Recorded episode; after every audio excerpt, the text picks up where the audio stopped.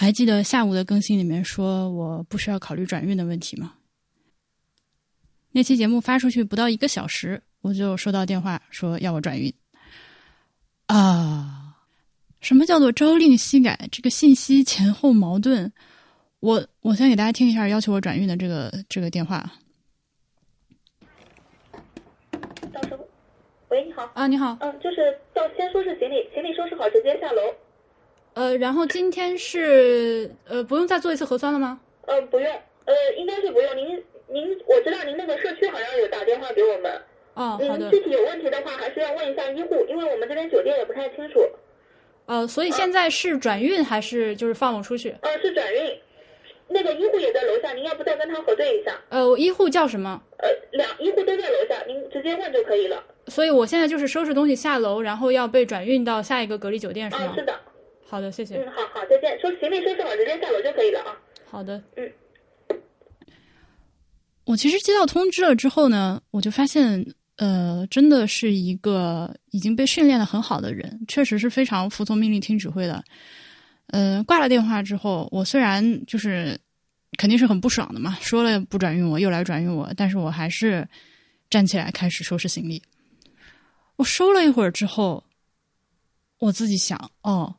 可能不能说是什么就是什么，呃，这件事情我还是应该掰扯一下，我不走，然后我就开始打电话。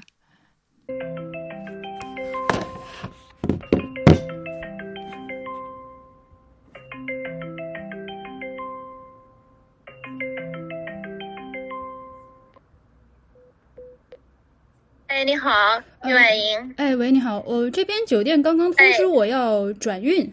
就是现在就让我下楼转到一个别的地方去，我能不能不转运？转为什么要转到别的地方去啊？他没有解释。转到哪里去呢？不知道。也没跟你讲为什么要转运，也没讲转到哪里去啊？是的。明天不是做核酸都结束了吗？为什么要转运啊？对啊。哎呦，这个我也不知道呀。就我能我能待着不下去吗？就我真的不想转运。那你跟他讲哎，因为你跟我讲，说实话我都觉得有点懵，为什么还要转运？转运到哪里？那你就不转运就是了。什么理由转运？你要问问他呀。嗯，好的。好吧，你问问他什么理由？你明天不都结束了吗？做一次核酸，为什么要转运啊？嗯，好吧，那我问一下吧。哎，你问一下吧，好吧。好，谢谢啊。哎，好好好，没事没事，嗯，再见，嗯。啊，总裁。喂，你好。哎。呃，我这边是二零一五房间的。喂。喂，你好。能听到吗？好低啊。呃，现在能听到吗？嗯，能听到，你说。哦，因为我明天就放出去了，今天我不想转运。呃，您是哪个房间？二零一五。二零一五怎么了？呃，他们通知我现在下楼转运，但是我明天就要放出去了，我不想转运。你这边有人通知你明天可以放出去吗？有，已经接到通知了。对。谁通知你的？医疗组。好的，那您就不要下楼，嗯，我们来咨询一下医疗组好吗？好的，好，谢谢。二零幺五是吗？对，二零幺五。好的，好的，收到了，嗯。好，谢谢，嗯，再见。这个电话挂了之后，一直到目前为止，我就没有再收到任何消息了。那么看来呢，就是我今天不需要被转运了。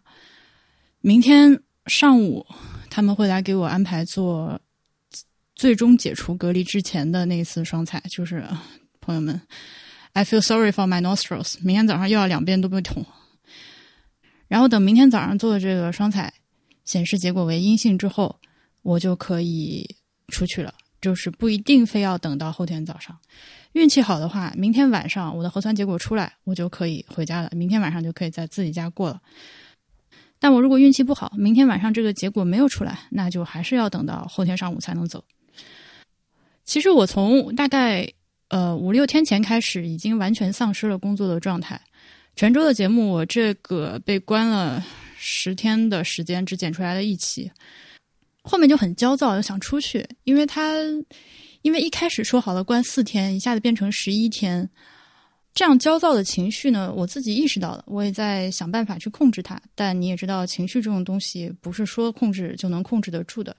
而且很不幸呢，我这两天还来月经了，这个呃激素的波动确实也加重了我情绪的焦躁。呃，我知道，就当然了，我当然了，我还是要强调一下，我不是最惨的，比我惨的大有人在。而且有很多朋友，他们都是二十一天起隔离，对吧？我其实只关了十一二天。那我之所以这么焦躁的原因是，呃，我得到我的信息非常的不透明，而且这个信息一直在变化，而且呢，后来发现这个信息必须通过我自己去闹才能够呃得到更新。今天我也成了我们这个酒店隔离群里面的一个刺儿头。呃，就是 整个群里面，大家呃很多人今天都是被转运出去嘛，从这个中山宾馆转移到其他的地方去，然后几乎每一个人离开这个群的时候，都要发一段那种特别正能量的感谢医护人员，感谢你们挺身而出，危难时刻挡在我和疫情之间的屏障，不拉不拉，这种什么，还有人说我爱中山宾馆，就是这种 发言，就显得我尤其的是个 bitch，就是。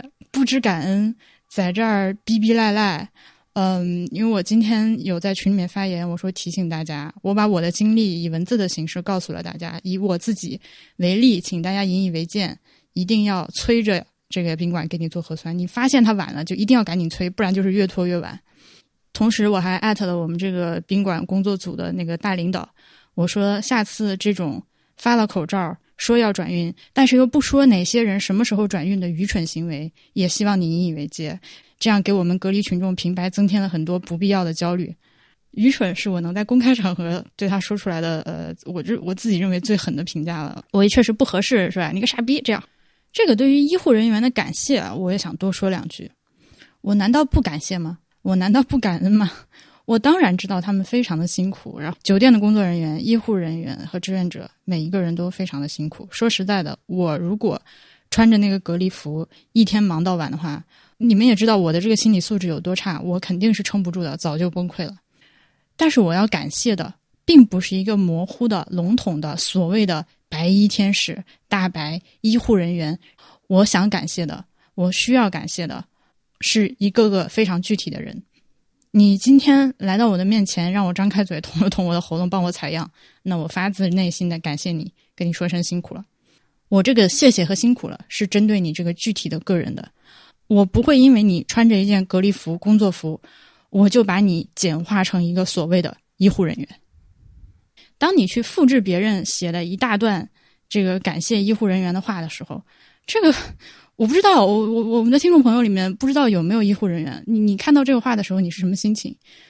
我猜测，反正如果是我的话，我肯定就像看到那种过年群发的拜年短信一样，甚至觉得对方是一个，就是那种社会人，是我不喜欢的一种做法，因为我感受不到他的诚意嘛。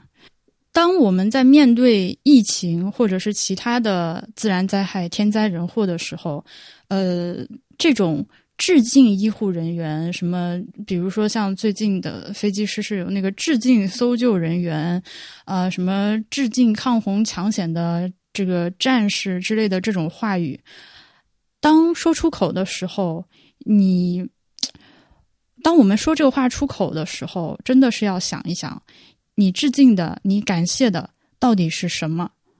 这样的一种致敬和谢谢，可能已经成为了我们一个条件反射。好像你去给各个城市喊某某加油一样。疫情以来，还有一个让我非常厌恶的这个网络的用语，就是以一个城市的特色小吃来代称它。大家都知道我说的是哦，那个，呃，我觉得非常的令人肉麻，因为这种行为，你不仅把一个城市中非常具体的正在经历很多挑战的个人抽象成了一个城市的名字，你甚至还用一种。啊，食物，所以它可能是美食，但是它是一种非人的东西，然后抽象出一个人格，然后替换了这些具体的人格，这是一种很奇怪的语言的演变。同时，我要指出，这种话语有一个危险性，就是当你把这一个一个非常具体的医生护士抽象为一个白衣天使医护人员的时候，他们不能犯错了，因为他们有了神圣的属性。呃，我最近也在网上看到，就是在上海这次因为非常大规模的高强度的去做核酸嘛，呃，中间有一些负责采集核酸样本的这个医护就发飙了，生气了，因为呃来测核酸的人不配合，不让捅鼻子之类的，那这个采集的护士他就真的生气了，而且是崩溃，就骂人，就是操你妈，你不做就走，是这种话直接出口了，呃。我看到那个视频的时候，我第一反应就是我非常心疼他。一个正常的护士、大夫，医者仁心，做这个行业的人，呃，这么辛苦，穿着这个隔离服，跟你这儿一天采那么多样，他如果是一个如此恶毒的 malicious 的一个女人，她可能根本一开始就不能开始承受这个工作的辛苦。可能在医院那个就是转岗实习的时候，已经早就受不了了。哪怕他是一个啊，像我这样本来脾气就不太好的人，能被逼到这种程度，就是暴哭、暴粗骂人，一定是经历了很多巨大的压力在他身上，太辛苦、太累、太委屈了。当我看到他那个视频的时候，尤尤其是对面那个，当然我看到的那个视频里面啊，呃，对面是一个上海的大爷。然后就是也是骂人嘛，就不配合，就是就是不让他把棉签伸进鼻子里面，然后就开始骂人。你在这样的情况下，我其实是非常心疼这个采样的护士的。但呃，很不幸，我看到的这个那条视频下面的评论都是说啊，就这样还能当护士呢？快点开除这个医护，这样的人也配称白衣天使吗？你看，你不能有情绪，你不能情绪崩溃，你不能发飙，你不能再是一个人了。你现在是一个神圣化的形象，我不是说我不是说对一个老头说“操你妈，快滚”这种话是正确的做法，但是 we have all been there，我们都有被逼急了的时候，那个就是正常人的反应。这个不管你是一个什么职业的人，你都有可能被逼到这个程度。后来我把隔离群里这些我看不顺眼的这个感谢的话，就转发到博物志群里。我本来是要吐槽的，但是呢，我也获得了一些这个呃其他朋友的观点，我觉得说的也挺有道理。就是说，首先，他们的这个感谢可能是真的是发自真心的，因为，因为我们的这个所谓的老百姓啊，我暂时用这个词，就是善良的群众们，呃，在这种情况下，面对我刚刚说的这些呃职业的人的时候，出于一种善良以及长期的对他的这个思路的导向，他是真的会觉得哦，好感谢，这是一种条件反射的感谢，他是真的感谢。这不是假话。再有一个呢，就是呃，我这次隔离的这个宾馆中山宾馆是一个呃比较好的宾馆，是一个是一个比较老牌的四星标准的酒店。同期隔离的呢，很有是有很多是从小城市或者是乡下来到南京治病的，就是由于有了时空伴随被隔离起来，这可能是他这辈子住过最好的酒店，而且这个酒店房间是免费的，三餐非常的丰富。呃，荤素搭配，营养充足，也是免费的。这种时候，这些来看病的人，尤其中间很多老年人，是发自内心的感激。他觉得他受到了非常好的待遇。嗯，甚至呢，呃，像我在这边隔离，呃，我的父母听到我免费住着这么一个比较好的地方，吃的也很好的时候，他们还有一次高兴。呃，就这种高兴也很复杂，就是可能有没有一种占国家便宜的感觉，有没有一种呃，可能比较微妙，我一时也说不太好。但他们并不觉得，呃，这个人身自由暂时的丧丧失是一个问题。我想，我想大家可能都听过一个说法，就是免费的东西是最贵的，尤其是呃，我这个免费的酒店和饭菜，它还都挺好，所以我就更没有立场，不好意思。去指摘了，我不能再说他们不好了，否则我就是一个不知感恩的东西。呃，我知道最近非常流行一个非常可怕的叫什么“听我说谢谢你”的那个歌曲，呃，有一些这个网上的视频，就是 你去做核酸，然后来到这个医护人员面前，呃，不乖乖张嘴，然后开始唱歌跳舞，然后还有那种小朋友。在家等着这个上门做核酸的大白，搁家开始跳这个令人发指的这个舞蹈。呃，我大家应该还记得，就是武汉建方舱的时候，有一首歌曲啊，叫做《这个方舱医院真神奇》。这个好像也是这个我非常喜欢的呃反派影评这个播客马后炮这个栏目，呃保留的 惯用的这个片头曲。那个那个方舱医院真神奇里面的小孩那个劲儿，还有我看到的这些唱这个谢谢你的这个小孩的这个劲儿，呃，还有就是这个冬奥会的开幕式上有一个环节是那个雪花，然后有很多这个小朋友上去唱那个雪花雪花那个歌的那个劲儿，如出一辙，就是朝鲜范儿。我 这样的表达，尤其是儿童这样的表达，让我不寒而栗。关于感谢，还有一个问题，就是你要知道你为什么会出现这样一个情况，就是为什么你现在关在家里抢不到菜了，为什么你被关到隔离酒店了？你个人的这个情况真的是必须要被关起来的吗？必须要把你的个人自由限制到这个程度吗？那一开始是什么造成的？当然，我们说是这个新冠疫情反复造成的。我们为了保证。我们为了保全这个社会大部分人的健康，尽量的清零，把这个疫情给控制住。我们现在必须要做出一些牺牲，不管是因为什么，因为谁吧，反正你被隔离了起来。你要知道你自己是没有做错什么的，啊，除非你是那种啊故意找个阳性病人来我们俩打啵儿，或者你是个阳性病人，你到处出去这个传播，故意传播疾病，那这是你有问题。那如果你是一个毫不知情的公民，由于你呃出门办了个事儿，看了个病，跟人时空伴随，被关了起来，那这个时候你没有错，你出于一种不可抗力被关了起来，那关你的这个这个这个人或者机构在关你期间，保证你基本的这个吃饭饮水，你可能什么也没有干，隔壁小区有一个阳性，然后你就搁家十四天了，这个时候你每天疯狂的抢菜抢不到，社区给你发了一包菜。你要不要感谢？我觉得在这样的情况下，我个人认为，我应该感谢的那些，我应该感谢的是每天把我的饭送到我的门前，把我的垃圾拿走，给我送水，给我做核酸的这些人。我感谢的不是使这一切发生的背后的那个原因。如果我是在小区里面有人来给我家送了菜，我感谢的是负责把这个菜。拎到我面前的人，负责去采购这个菜、分配这个菜的这些做事的人，这个一定要弄明白，不要因为一些小恩小惠就开始自我感动。这可能是我说了半天想要最后说的这一点吧。呃，还有一个事情，也可以说和疫情有关也无关，就是我要控制一段自己上网这个事儿。我发现被关在这个隔离酒店里面，我每天呃 quote and quote 上网。的时间越来越长了。那我上网一般是什么呢？就是 YouTube、呃小红书、淘宝、极客、B 站，基本上就是这几个地方是我最花时间的所谓上网的活动。呃，我现在已经把极客和小红书都删了。首先，极客啊。呃，极客一开始开始用的时候，我是不敢用的。我记得当时我还问过基斯，我说这玩意儿到底咋玩儿？